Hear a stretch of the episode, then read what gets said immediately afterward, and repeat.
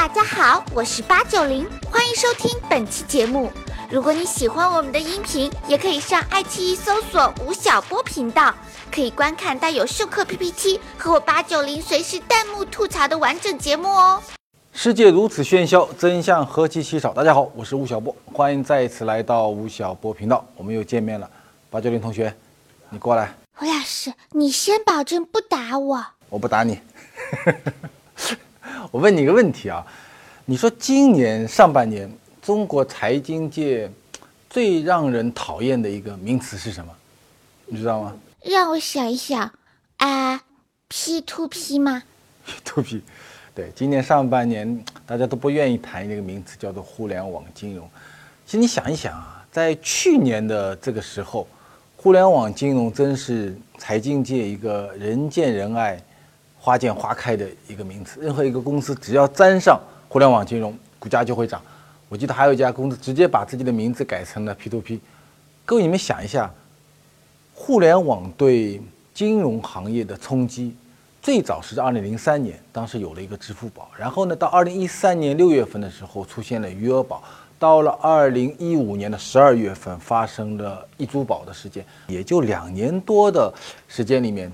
中国的 P2P 平台由将近五千家的规模，到今年的七月底已经有两千两百家不见了。我估计下半年还会倒掉一千家左右，所以是一个雪崩式的崩溃。然后，二零一六年呢，整顿成为了今年金融产业最大的一个命题，这是我们看到的一面。另外一方面呢，大家都在谈叫 FinTech，但是意思是什么呢？大家。在过去的两年时间里面，特别是通过易租宝事件以后，大家得到了一个教训，就是未来的金融的变革、新金融的变革，它不再是一个依靠渠道所驱动的一场革命，就是你弄了 N 多的人、几千人、上万人啊，一借助一个互联网的平台，然后呢做一个资金池，把老百姓的钱圈起来，把广场大妈那些圈起来，然后呢去做投机，这是一个非常危险的事情。未来的互联网金融的驱动，或者金融新金融的驱动，它依靠的将是大数据，将是互联网公司在过去这些年来在供应链部分、在电商部分所形成的核心能力，对金融行业进行一个巨大的冲击。今天。在我们做节目的这个时候，是中国金融行业在遭遇了互联网冲击以后进入到的一个整顿期。但这个整顿期啊，我觉得非常像二零零零年互联网泡沫破灭的那个时候。大家说，哎，互联网不行了。二零零零年可谓是互联网的寒冬。那一年，美国纳斯达克股指暴跌近一半，新浪的股价跌到了一点零六美元，搜狐跌到了六十美分。网易在上市的当天就跌破了发行价。统计显示，当年在美国倒闭的互联网公司就有两百一十家。其实那个时候刚刚是互联网重新出发、重新构建能力的一个时间点。所以我们长期来看的话，今天金融行业所面临的情况，特别是互联网这些公司对金融业进行的冲击，是刚刚进入到了一个全新的阶段。那么，经历了这几年的冲击以后，我们如果说今天我们再来看中国的金融产业，它发生了什么事情和即将发生什么事情呢？第一件事情就是经典意义上的银行，它的核心能力其实已经消失掉了。各位，你们想，如果在三年前、四年前，八九零同学，我给他发了工资，他干的第一件是什么呢？嗯，存银行。对，存银行，对吧？跑到银行把钱存到银行。今天，八零后、九零后，哪个八九零还把钱存在银行的话，他基本上已经不是本世纪的人了，跟这个时代已经没有关系了，对不对？他有无数多的工具，理财工具可以打理他的那个五千块钱、一万块钱、五万块钱、五十万块钱，所以在贷款的意义上，银行已经失去能力了。原来中国的企业，中国的几百万家民营企业需要资金怎么办呢？只有跑一个地方。今天呢，它有很多的办法，它可以向互联网的金融公司贷款，它可以去信托，可以买基金，可以发债券。如果你能赚两三百万块钱的话，得到地方政府的支持，你还能上个新三板。企业跟证券行业的关系变得越来越紧密，那么跟银行的关系呢，反倒变得越来越疏远。所以在这个意义上，各位你们想，银行最重要的两个能力——负债业务和资产业务，在今天，它都被慢慢的解构掉了。这是第一个已经看到的情况。第二个情况是什么呢？是支付正在成为突破银行壁垒的最新的和最重要的一个突破口。我记得在七八年前的时候啊，我们参加银行业的论坛，所有的银行，中东公建交开始，商业制银行、股份制银行都在谈说，我们未来的敌人是谁呢？大家都认为说，我们的未来的敌人是富国银行、是花旗银行、是渣打银行、是德意志银行，说是那些外资银行会成为中国银行体系最大的敌人。那我怎么跟他们竞争呢？好，我们在全中国布点。中农工建叫五大行，每一个银行在全中国的布点网络都超过了一万家，农行有三万多家布点网络。第二呢，信用卡在全国拼了命的发信用卡，然后呢不让国外的信用卡公司进来啊。好，OK，我有网点，我有信用卡体系，好，这样我就把全国人民围住了。没有想到，互联网公司后来出现了支付。那么小小的在手机上一个非常便捷的支付，支付宝也好，财付通也好，京东支付也好，就那么一个小小的入口，彻底的改变了我们每一个人八九零开始到我，我们每一个人和银行和金钱之间的关系。第三个已经发生的变化是什么呢？因为支付转移到了互联网上，所以我们在互联网上的每一个行为，你在京东买的每一个商品。每一次交易都会被记录下来。当所有的行为被记录下来以后，第三件事情就发生了，就是我们在互联网这个虚拟世界里面重构了一个人和一个企业的信用。所以，各位你们想，你的核心能力已经丧失掉了，支付已经被突破了，能力所有的信用关系在互联网上已经被形成了，世界是不是已经得到了极大的改变？那么接下来还有三件事情要发生。第一件事情是每一张脸都会成为一张档案。我们现在看到手机端的很多互联网金融的产品，它会要你刷脸，未来啊还会要你录语音。当我们的一张脸真实的出现在互联网上的时候，出现在交易环节的时候，那么我们的每一张脸，我们的声音都会变成一个档案。中国今天是一个。信用一个一个的打的孤岛啊，因为我们国家的信用体系在过去的几十年里面是没有一个机构来认真的来重建我们每一个公民的信用体系。但是随着互联网技术、这些刷脸技术、这些语音技术、这些大数据技术不断的成熟以后，在未来几年里面，信用体系我认为会彻底的脱离掉银行。我觉得央行现在的征信体系。现在慢慢的开始开放，但是未来更重要的可能还是这些互联网公司所形成的个人消费信用体系，慢慢会建立起来。这是一个会成为未来我们每一个中国人信用的一个基本盘。这是第一个即将发生的事情。第二个即将发生的事情是什么呢？是每一块钱都将有记忆。今年有一个技术非常的热，叫做区块链技术。在互联网的环境中，每一个信息都可以被结构成一个永不可更改的一个信息点，然后它在虚拟世界里面进行流动。这意味着什么呢？意味着八九零同学有一天拿了一块钱去买东西，从此以后这一块钱就形成了一个记忆啊。八九零同学曾经拿了这一块钱，在京东上面，一块钱可以买什么？现在能买个泡泡糖吗？啊，买了一个泡泡糖，然后。这个一块钱就接着往下走，他又支付给谁了？要到哪里去了？然后呢？八九零在互联网上做的每一个行为都会形成一个记忆点。今天中国的互联网电子商务在整个全社会消费品零售总额中的比例已经超过了百分之十五，未来十年内这个比例将超过百分之五十。所以，当一方面我们的互联网交易、电商交易不断的在增加。第二个，新的一些技术，区块链技术、大数据技术、人工智能技术不断的在成熟以后，交易行为的在线化模式将让传统意义上的银行、你的信用卡、你的网点、你的负债业务、你的资产业务、你的理财业务，所有的核心能力全部会被瓦解掉。第三个事情会发生的是什么呢？是因为你建立了信用，因为每一个货币都具有了记忆力。你的消费行为本身将成为一个金融行为。也就是说，你可以用信用本身去获得货币的支持，获得贷款的支持。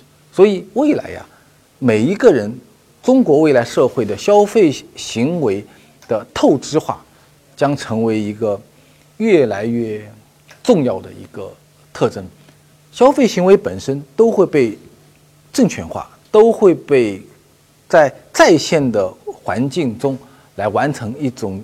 金融的属性，这个是即将发生的三件事情。所以，我们说今天中国的金融产业，我们讲无论是互联网金融或者是金融科技，它的本质啊，都是在一个新的时代发生变革的时候，旧势力正在瓦解，然后新势力呢，在发展过程中实在处在一个太野蛮的过程。而且，互联网公司从一九九六年进入到中国，今年是整整二十年的时候。它一开始对门户、对信息、对搜索构成了冲击，再接着第二步呢，是对中国的制造业形成了冲击，第三步呢是二零一一年以后对中国的服务行业以 O2O 的方式进行了冲击。那么在过去的三年前开始，对所有的传统产业最最坚固的那个堡垒——金融行业进行了冲击。我认为大概到明年的时候，如果明年我们再来做一期。互联网和金融的节目的话，我个人认为百分之九十的 P to B 平台可能会消失。八九六同学，记住我讲的这句话，明年我们来核实一下。剩下来是谁呢？剩下来的是那些真正的把风控作为从事金融行业最为敬畏的底线的那些大型的公司、品牌公司，那些希望通过自己的核心能力可持续发展的那些企业。第二呢？是那些在中国的电子商务成长过程中，把电商的能力、把交易的能力直接兑换为金融能力的那些企业。今天我们接下来会请上的一个嘉宾是来自于京东金融的金玲，我们会请他来跟我们交流一下这家作为中国最大的电子商务平台。他们不久前刚刚进入了世界五百强，是中国第一个进世界五百强的中国互联网公司。他们在过去的几年里面，在新金融领域所进行的尝试，我们请出我们的这个这个叫什么？我的朋友 Joy。八九零，你看人家都有英文名了，好吧？我们请 Joy 把经理请上来。好，小郭老师好。你你这样穿的就像像像新郎啊！感谢感谢啊。我刚才也讲到了，就是我们讲未来的，呃，无论是说是 FinTech 也好，或者是呃互联网公司在金融行业的冲击，它很大的一个能力会来自于供应链本身。那么在这个过程中，其实京东还是开发了很多产品。你给我们介绍一下，你们做的第一个产品是什么？我们一三年十月份成立的，那到现在为止呢，我们呃其实业务线也蛮多的。第一个产品就是供应链金融金宝贝。啊，金宝贝就是依托于供应链，然后做的呃做的类信贷业务，对，啊，当时这个想法从哪来的？当时其实市场的需求我们感受到还是很强烈的，嗯，很多供应商他们从呃从传统银行那边拿到借款，第一个是很难，第二个成本很高，嗯，呃难在什么地方？零售商贸类企业其实他们的固定资产很少，那银行要求的就是固定资产抵押。那这个时候呢，零售商贸类企业其实他们缺乏这个这个这个抵押品。我们既理解这些零售商贸类企业他们的现金流的情况，因此呢，他们未来的现金流也是可以预测的。基于现金呃基于现金流的预测，我们就可以给他们一些合理的信贷支持。第二个呢，就是京东对这些企业其实也有一些应付账款，就是我们会占用他们的账期啊，因此呢，我们也可以给到这些企业以信贷支持。其实你讲的呃中小的。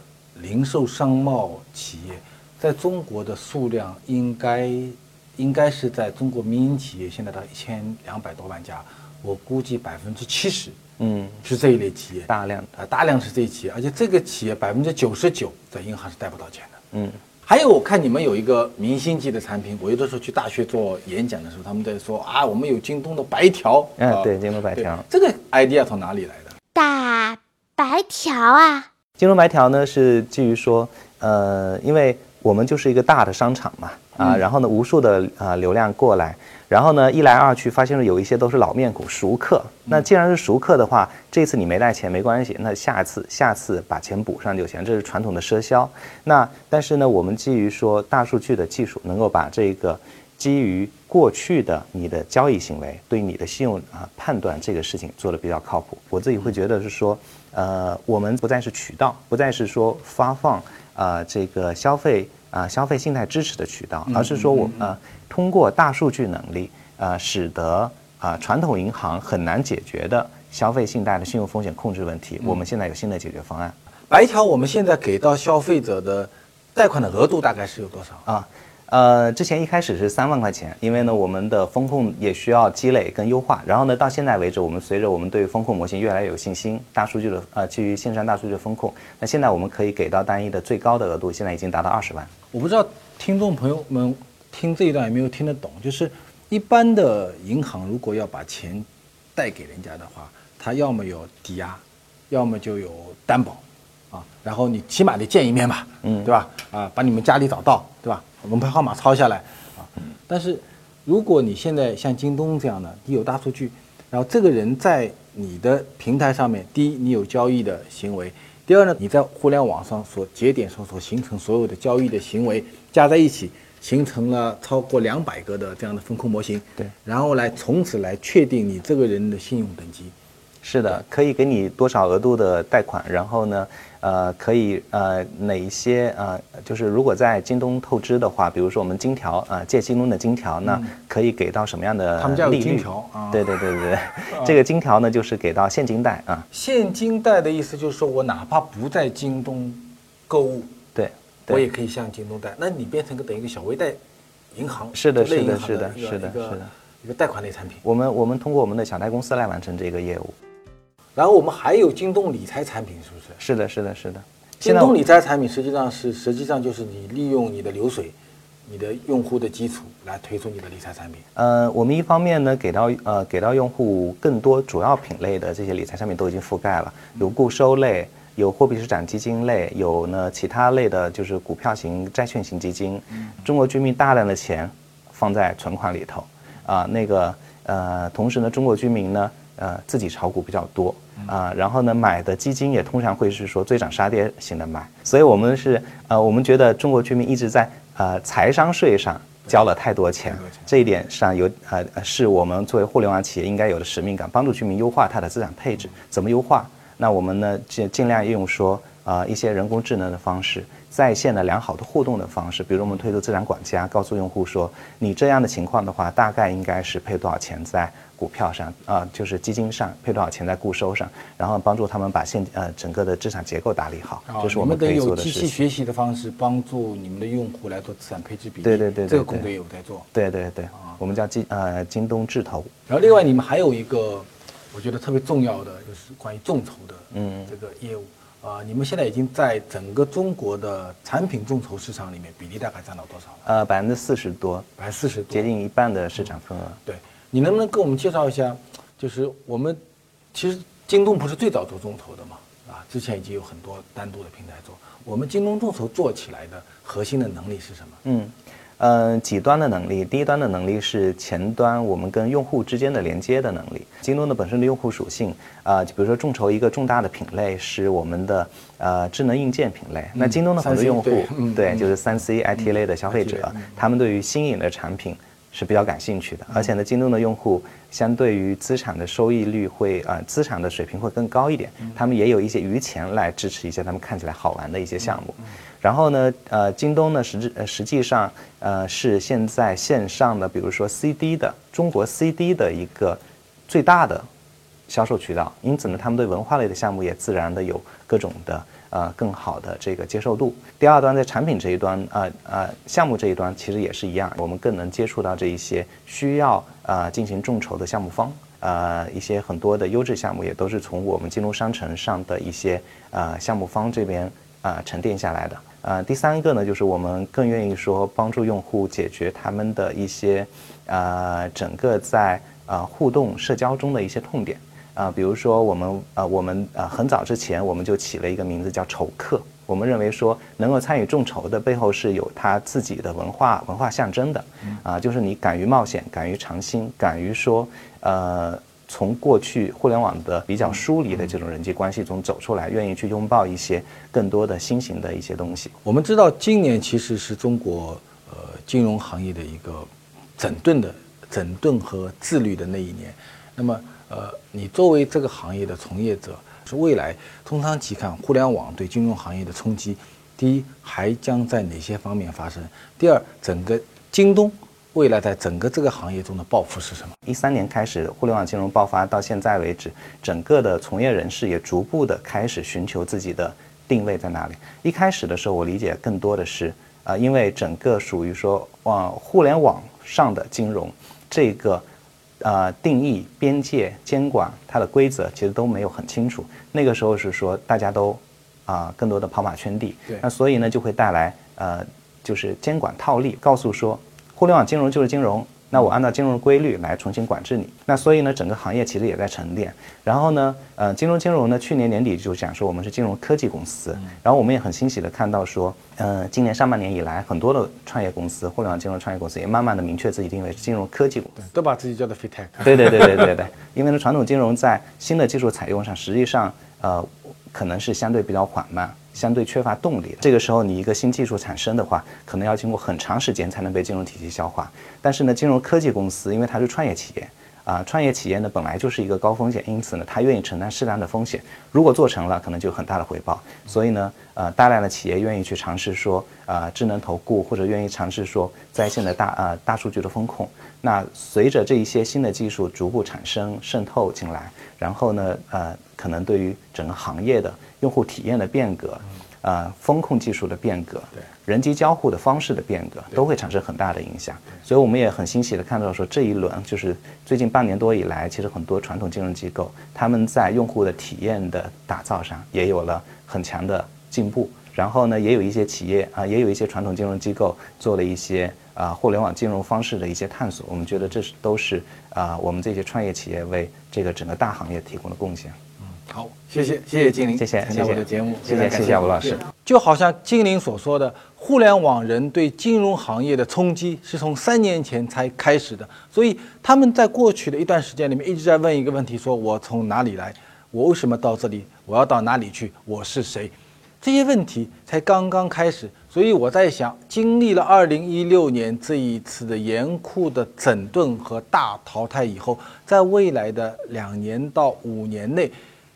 这一轮革命的洪流将继续的往前推，中国金融产业翻天覆地的时刻即将到来。互联网的潮水正在改变着很多行业的模样，中国的金融产业在互联网的重塑下翻天覆地变化的时刻即将到来。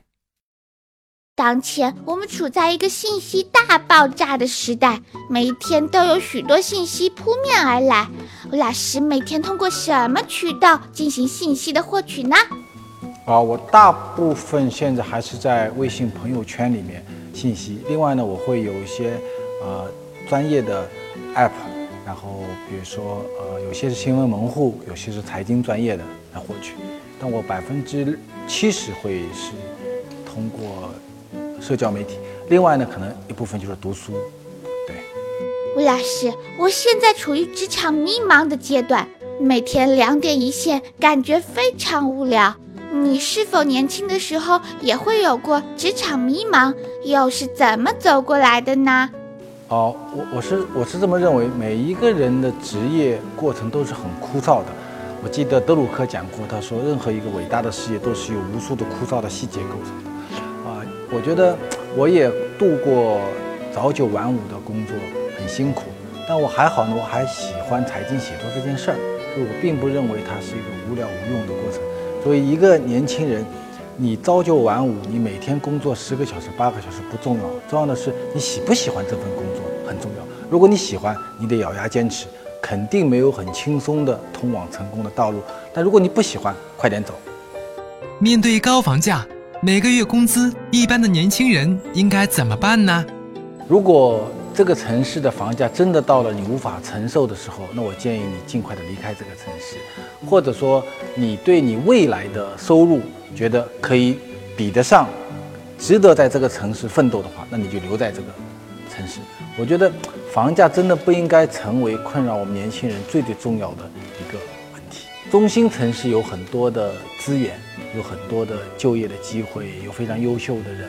但是我觉得吧，在中国的二线、三线、四线城市，在今天的这样的新科技和互联网的时代下，仍然是有很多年轻人就业和创业的机会。吴老师，有人说过，二三十岁的年轻人最值得投资的就是自己，可以给我们二三十岁的人一些建议，怎样才能成为一个真正成熟的人呢？